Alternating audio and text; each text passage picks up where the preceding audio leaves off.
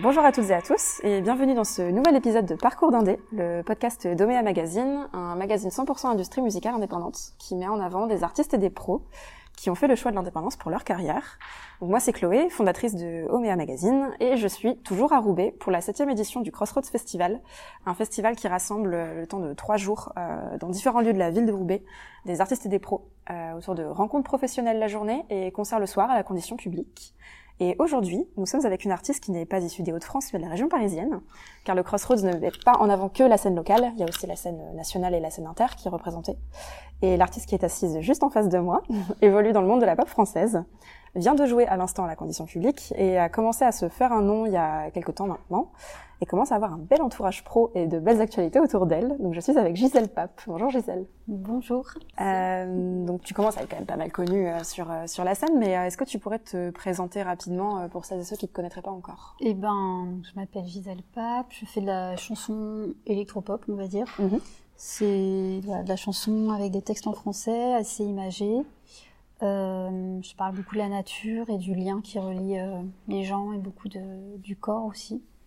Et, euh, et c'est une musique euh, entre pop, folk et un peu plus électro et voilà qui, est- qui reste assez onirique Mm. et en même temps voilà qui parle pour moi de sujets plutôt politiques un peu, mais, mais j'aime bien laisser la voilà la porte ouverte à la réflexion et parler des choses de manière plus plus onirique on va dire. Et euh, comment euh, t'as sorti un album là il y a Oui, il y a quelques l'année dernière, Ouais, ouais. l'année dernière. Donc c'est des sujets qui se retrouvent justement dans, dans ton dans ton album, Ouais. tout ce que tout ce que t'évoques là. Euh, qu'est-ce qui a qu'est-ce qui t'a amené à parler de ce genre de sujet? Parce que c'est pas des sujets qui sont hyper évoqués en général par les artistes. Euh, bah, je pense la nature quand même de plus en plus parce que effectivement avec le, le réchauffement climatique et tout ça. Après c'est vrai que moi je- j'en parle d'un rapport d'une manière un peu plus intime. Je pense que ça m'intéresse plus que le côté. Enfin c'est politique mais c'est pas la manière dont je vais l'aborder parce que j'ai aussi envie de, de parler du lien qu'on peut avoir avec les éléments en fait. Disons que je parle je pars beaucoup de la sensation aussi parce que je pense que je je suis un peu hypersensible, donc du coup, je, je, je fonctionne beaucoup par rapport aux sensations que je reçois. Mhm.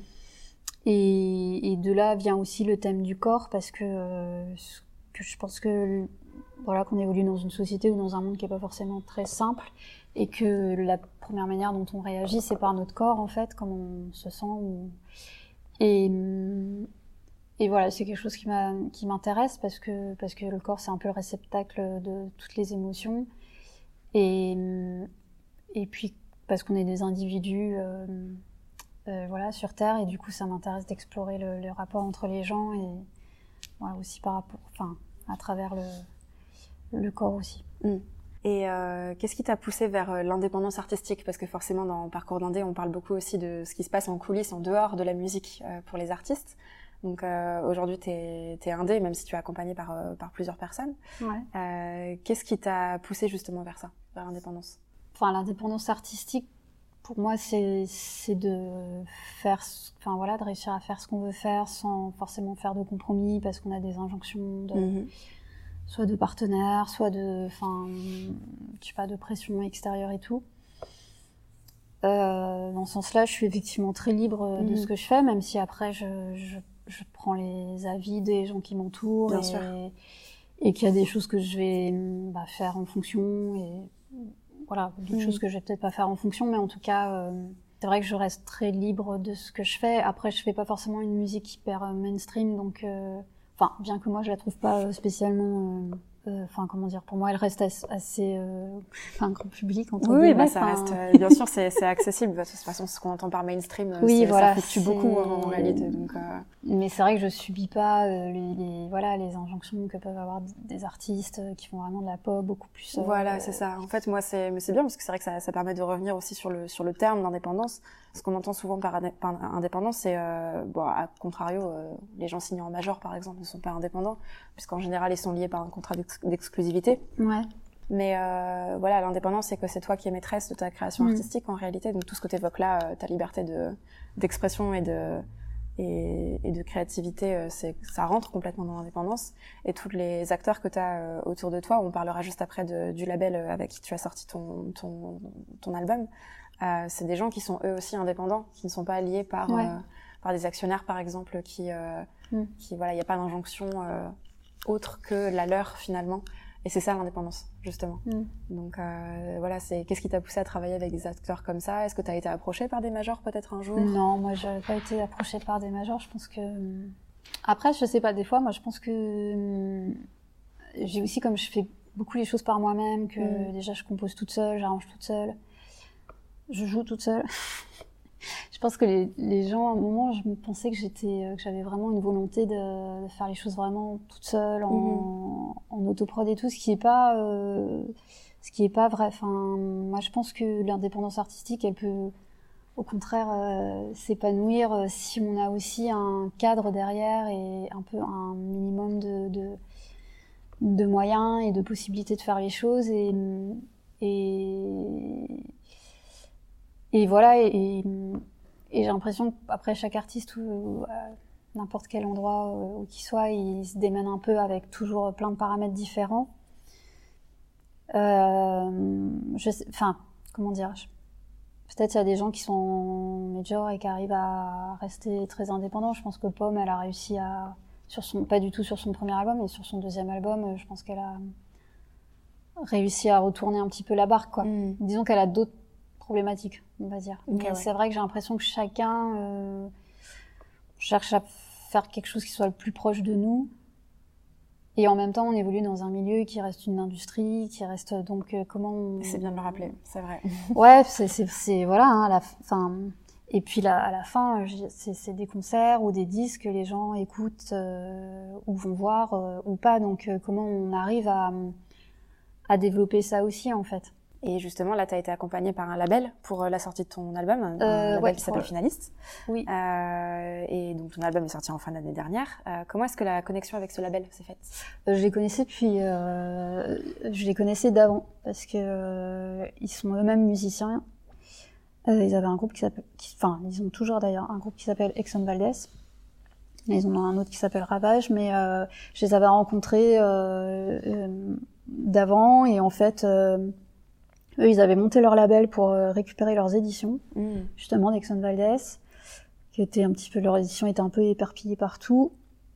Et en fait, comme ils ont monté cette structure de label et d'édition, ils se sont dit bah pourquoi pas en faire euh, profiter d'autres gens. Ils ont commencé à produire euh, Maud Lubeck, la chanson. Et, euh, et quand moi il s'est posé la question de l'album, bah je voilà on en a parlé et ils m'ont proposé, ils m'ont dit bah pourquoi tu sortirais pas avec nous? Enfin ça faisait sens par rapport à à ce qu'ils faisaient. Moi, ça faisait sens parce que c'est des, voilà, c'est des gens que je connaissais, en qui j'ai vraiment confiance et euh, qui sont très honnêtes. Enfin, je- voilà, il y avait un truc euh, euh, qui s'est fait un peu naturellement. Après, moi, je suis restée coproductrice avec mon asso parce que Mhm. avait fait des demandes par ailleurs et puis qu'on avait investi par ailleurs déjà un peu dans l'enregistrement. Donc euh, voilà, c'était euh, une très chouette collaboration.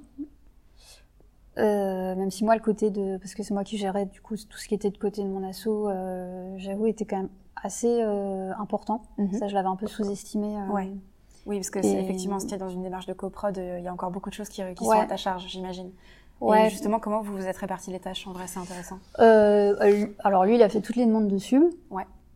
Euh, mais euh, pour avoir des subs, de, pour être très concrète, pour avoir des subs de la SCPP, euh, eux, ils pouvaient pas en demander parce qu'on peut faire qu'une demande par an Mm, exact. quand on n'a pas assez de, de tirages. Et du coup, euh, c'est mon asso qui a adhéré. Et du coup, euh, tout ce qui était de la gestion euh, globale, euh, c'est moi qui l'ai faite. Mm, ok, ouais. Et par ailleurs, mon asso était aussi productrice du spectacle parce que euh, j'avais une bouqueuse indé, mais, on- qui- mais sans structure de production. Donc c'est Mhm. moi qui faisais tous les contrats, les. Ouais, d'accord, ok. Ah Les oui, donc même euh, factures. encore à, à ton échelle, entre guillemets, où tu commences à être quand même pas mal identifié, Ouais. il y a encore beaucoup de choses qui, euh, Bah qui là, reviennent à ta charge, euh, mine de rien. ouais, moi ça a été un peu dur sur la durée, sur, Ouais. euh, voilà, parce que c'était quand même une somme de travail de fou. Alors après, ça m'a permis de, en même temps, d'avoir un outil pour tourner et, Complètement, et de ouais. faire une tournée tout à fait, enfin voilà, avec pas mal de dates et tout. Mais là, on a signé avec un producteur lyonnais. Du coup, ma bouqueuse reste euh, au booking. mais c'est le producteur lyonnais qui qui reprend la, la, la partie administration, communication, production. Et, euh, et, voilà. Et là, on, on, a signé un contrat alors pour quelques mois seulement, parce que comme je suis quand même plutôt en fin d'album, euh, mmh, ça nous permet à la fois et eux et moi de bah, se connaître et de voir si voilà.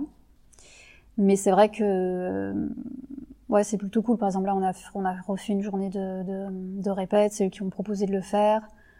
Euh, donc euh, on verra. Enfin voilà, ça me décharge quand même une grosse partie. Ah bah c'est sûr, surtout la partie booking. Euh, j'ai vu que tu as fait beaucoup beaucoup de dates quand même, pas mal de premières parties aussi. Ouais. Donc euh, si tu peux, ouais, effectivement. Avoir quelqu'un qui gère ça pour toi, c'est quand même pas mal, c'est sûr.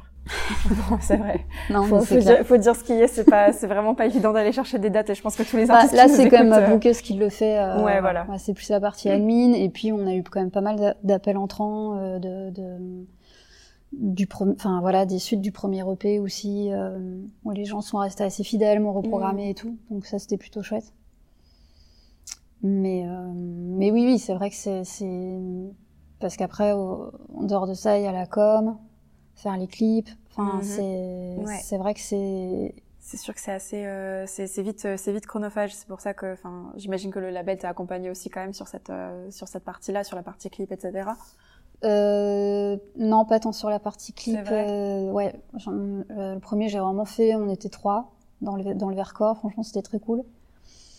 Euh, le deuxième, c'était un peu une plus grosse équipe parce qu'on avait une petite tube, mais euh, voilà, c'est bah, c'était un autre type de tournage. Et là, le troisième, je l'ai sorti, euh, c'est un, un non-clip. Bulle, ouais. Euh, c'est en fait justement, c'est un clip que j'ai pas réussi à faire parce que j'étais épuisée, j'en pouvais plus. Et euh, j'avais des idées super, mais je j'avais pas les... J'avais l'impression que j'arriverais jamais à les faire. Il aurait fallu trop de monde, hmm. trop de, enfin voilà, trop de moyens et tout, ce que j'avais pas. Et du coup, j'ai fait un clip sur euh, avec toutes les, enfin avec les seuls rushs que j'avais, qui étaient euh, les essais que j'avais faits. Hmm. Et je raconte en fait dans ce non clip euh, tout ce qu'aurait pu être ce clip et qui n'est pas parce que euh, parce que voilà. Et en même temps, je suis Bon, déjà, je suis très contente de l'avoir fini parce que c'était aussi mettre un terme un peu à ça. Et en même temps, je, enfin, voilà, dans les retours que j'ai eu et tout, je pense à vachement parler à des gens parce que c'est, c'est, c'est quelque chose qu'on, voilà, qu'on montre peu, en fait, les ratés, les failles, euh, les moments de découragement. Euh, et puis, en fait, tout le monde en a, enfin, et. C'est ça. Et moi, je trouvais ça, Enfin, j'étais très franche dans, dans ce clip et en même temps, euh, bah, il y a beaucoup d'humour parce que, parce que, bon, enfin, je trouve qu'il faut de toute faut de l'humour dans pas mal d'autodérision. Euh, je trouve ça aide dans la vie, mais, mais, euh, mais j'étais contente de, voilà, de dire ça aussi, quoi. Enfin, en fait, euh, ce serait qu'on est dans un monde aussi de réseaux, enfin, d'images et de montrer aussi, euh, voilà, comment on pense les idées, ce qu'on aimerait faire. Enfin, je pense que tout le monde a des, des envies, des des choses, euh, des choses qui qu'on réussit, d'autres qu'on réussit pas, et bah, c'est la vie, quoi. Ouais, et puis c'est, on est dans une société où euh, c'est vrai qu'on pousse beaucoup les artistes à être présents sur les réseaux sociaux, à être présents euh, vraiment sur tous les fronts finalement, à se représenter mm. tout le temps et partout. Donc mine de rien, c'est un bel objet à avoir finalement ce non clip, ouais. parce que ça permet de, d'évoquer aussi des sujets euh, qu'on peut évoquer en filigrane dans des chansons, bien sûr, mais euh, voilà, mm. de l'évoquer peut-être de façon un peu plus frontale. Et euh, les sujets de la santé mentale, bon, évidemment, c'est des choses qui nous tiennent à cœur chez Omea et sur sur Parcours d'Indé, mais c'est pas assez mis en avant, donc c'est bien aussi. Ça commence, quoi. Il y a, y a un collectif qui s'appelle Cura, qui voilà, qui a fait pas mal de, de... qui fait des études tous les ans des études et tout. Je pense que c'est vrai que c'est des métiers qui sont qui sont difficiles. On est très exposé aussi, si on, enfin, comment dire le rythme de travail est pas simple, le, la pression qu'on peut avoir ou se mettre ou euh, est pas est pas toujours simple. Donc euh, moi je trouve ça bien en fait. Je trouve qu'il y a beaucoup de trucs qui qui, qui sortent et je pense qu'à tous les à tous les pour le coup je pense que à tous les stades de développement euh, voilà des, enfin pareil à traverser des déserts euh, d'artistes de, qui ont connu un gros succès et qui après mmh enfin, ont l'impression de rentrer dans un placard pendant euh, cinq ans. Je pense que c'est hyper violent en fait. Et, et je trouve c'est bien de parler de tout ça. Après, mm. je trouve que ça pose la question de pourquoi on fait les choses, comment, est-ce qu'on peut se protéger un petit peu de ça et et puis je trouve qu'il faut rester très, enfin voilà, très, enfin je sais pas. Une fois, j'ai fait une radio avec euh, Mathias Malzieux de Dionysos Et il disait, euh, bah, il faut rester très humble par rapport au succès comme par rapport à l'échec en fait, parce qu'il y a tellement de données qui rentrent en compte, sortir un truc au bon Mhm. moment, qui fasse écho, qui tellement de groupes super et en fait qui aurait peut-être cartonné il y a 10 ans ou dans 10 ans et en Mhm. fait euh, donc euh, C'est pour ça que parfois, quand je vois euh, Spotify qui, par exemple, dit aux artistes sortez plus d'albums, sortez des singles euh, pour jouer le jeu de l'algorithme, moi ça me ça me dérange d'entendre ce genre de ce genre de prise de, de parole de la part des plateformes de streaming, par exemple. Enfin, ouais parce bah, que c'est pas sain comme rythme en réalité pour les artistes. Ah bah de toute Ça façon, va marcher pour euh, certains, mais pas pour tous. Oui, c'est ça. Spotify pousse à sortir un truc, euh, limite faudrait sortir un titre par mois. Enfin, Ouais, voilà, sauf que c'est pas tenable en ce réalité. qui comme peut rythme. être. euh, Enfin, ça va l'être, mais quand t'as toute une équipe autour de toi Ce qui- pour voilà. t'accompagner sur la com, sur euh, la diffusion, sur euh, Mm. voilà, mais c'est très difficilement tenable comme rythme en réalité.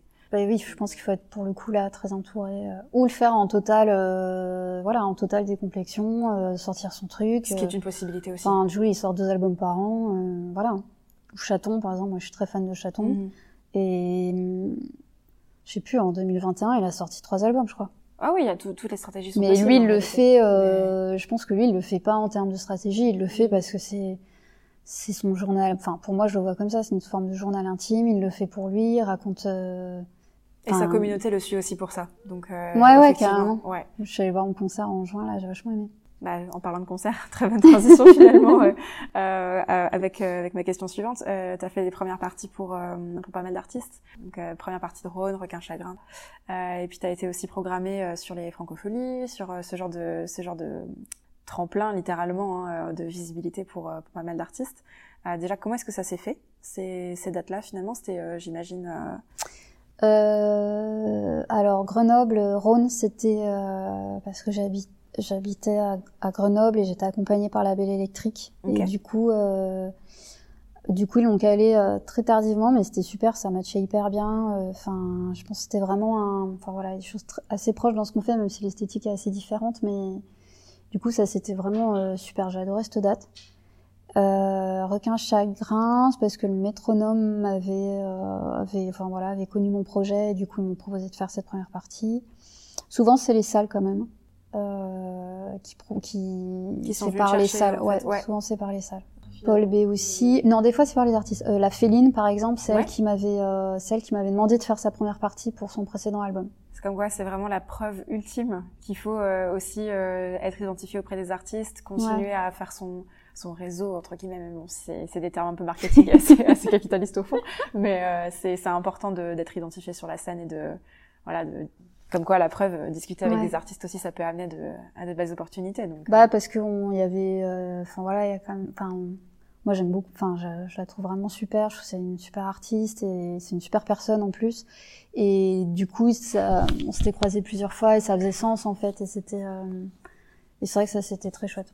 Et ça a amené des opportunités euh, professionnelles par la suite euh, ce genre de ce genre de date d'ailleurs? Euh, je saurais, pas quantifier parce que des fois j'ai l'impression que, alors des fois on sait très bien que c'est tel concert qui a fait, euh, voilà. Je pense par exemple, je vois Francophone Festival à Bruxelles l'année dernière, et je pense que c'est, euh, enfin beaucoup grâce à ce festival que j'ai joué ici, parce que je crois qu'il y avait des gens de l'équipe de Crossroads qui avaient beaucoup aimé. Et donc il y a des choses où on sait exactement d'où ça vient, il y a des choses où c'est plus nébuleux, et je pense que c'est euh, Mm.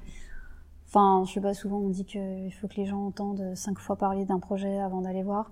Bah, je pense que les pros c'est un peu pareil. Mhm. Et, et plus il y a de voilà d'opportunités comme ça, et plus en fait euh, les choses euh, bougent quoi. Mm. Et euh, j'aime bien terminer ces podcasts sur euh, justement une question qui implique un petit peu les artistes aussi qui, euh, qui nous écoutent.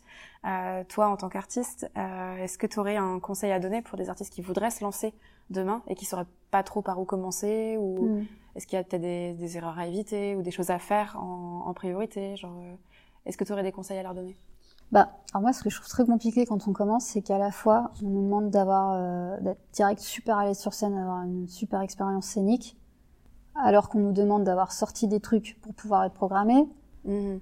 Euh, sauf qu'il faut bien jouer avant pour euh, voilà. Donc euh, moi je pense que déjà il faut vraiment prendre, enfin trouver son truc et prendre le temps de trouver quelque chose qui nous ressemble et, et voilà dont on sait qu'on peut euh, assumer euh, chaque note, chaque parole. Enfin parce que la première fois, je trouve que on a vraiment, euh, enfin souvent les, les, premiers objets, en fait, on est vierge de tout retour, donc euh, c'est vraiment là où on peut être le plus proche de soi. Mm. Et après, il sera bien temps, de toute façon, dès qu'on a des retours des publics, euh, du pro, des pros, enfin voilà, on a plus cette, cette. Donc je trouve qu'à chaque fois, il faut réussir à se remettre, voilà, proche de soi. Et moi, c'est pour ça que j'ai mis pas mal de temps entre mon premier EP et mon premier album, parce que j'avais besoin de retrouver en fait euh, ce que j'avais à dire, euh, quelle est, enfin voilà, pourquoi, quelle était sa cohérence et, et hum, je pense qu'il faut écouter les gens mais pas trop. Je pense que j'ai hmm. été trop euh, sensible hmm. au, et qu'à un moment ça m'a ça m'a vachement déstabilisée et et puis ça rejoint ce que tu dis sur le fait de faire quelque chose qui nous ressemble ouais. en, tant qu'artiste, je pense. Oui, moi, par exemple, on m'a souvent dit ah, c'est beau, mais c'est fragile. Mais en fait, enfin, je suis comme ça. Donc il y a un moment, je vais pas être quelqu'un d'autre. Mais c'est vrai qu'à partir du moment où j'ai dit bon bah en fait, voilà, j'en ai marre qu'on me dise ça, je suis, je suis comme ça, je suis comme ça. Bah, peut-être qu'intérieurement, je l'ai plus assumé et plus mmh. personne me l'a dit en fait. Ah, c'est intéressant. C'est devenu une force en fait. Ouais. Et je pense que voilà, faut, faut réussir à se connaître et à mais voilà, avoir aussi un petit peu de recul quand on nous dit des choses pour savoir qu'est-ce qu'on prend, qu'est-ce qu'on prend pas. Et euh, non, et aussi je trouve de se souvenir que rien n'est très grave quand même. Enfin, on fait quand même juste des morceaux sur scène ou des chansons que les gens vont écouter. Enfin, c'est important bien sûr. C'est, c'est, enfin, comment dire, moi j'ai eu des retours où je pense que mes chansons, elles euh, enfin, ça a aidé certaines personnes à faire euh, des deuils, par exemple. J'ai des retours comme ça parce que ça voilà, ou, aider certaines personnes dans des périodes difficiles parce que euh, parce que peut-être certaines de mes chansons ont un peu, je sais pas, un truc très réconfortant. Mm-hmm.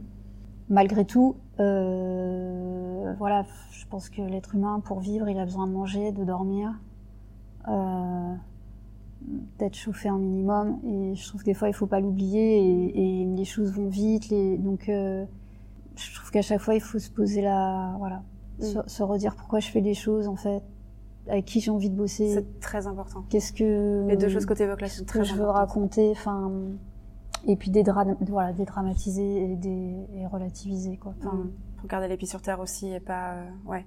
Ouais, et puis et puis il y a tellement de choses qui nous échappent. Si des fois, si déjà euh, quelques personnes entendent ce qu'on fait, enfin moi je trouve ça déjà super. Enfin après oui, moi je pense que je pourrais pas faire quelque chose que absolument personne n'en aurait rien à faire. Mhm. Dans, ce, dans lequel cas, bah, enfin voilà, je ferais des chansons pour moi dans ma chambre et en vrai, euh, ça, ça m'irait très bien. Enfin, moi, je sais mhm. que j'ai besoin de créer, mais en fait, euh, c'est dans ma vie de tous les jours. C'est vrai que je suis contente que les choses soient entendues parce que je trouve que ça donne leur sens à toute cette démarche professionnelle et tout, mais euh, mais voilà, je pense qu'il faut que ça reste un plaisir aussi. Et, Effectivement. et ce sera notre mot de la fin. c'est vrai qu'il faut que ça reste un plaisir et c'est vrai que voilà, faut, faut pas, faut pas oublier ça.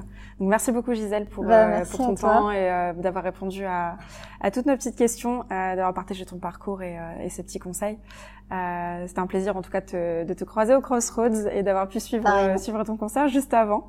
Quant à vous qui nous écoutez, merci beaucoup de nous avoir suivis. On se retrouve la semaine prochaine pour un nouvel épisode de Parcours d'Indé. En attendant, vous pouvez suivre nos autres contenus euh, sur euh, Instagram en tapant omea.magazine ou sur notre site internet et notre application mobile. À la semaine prochaine!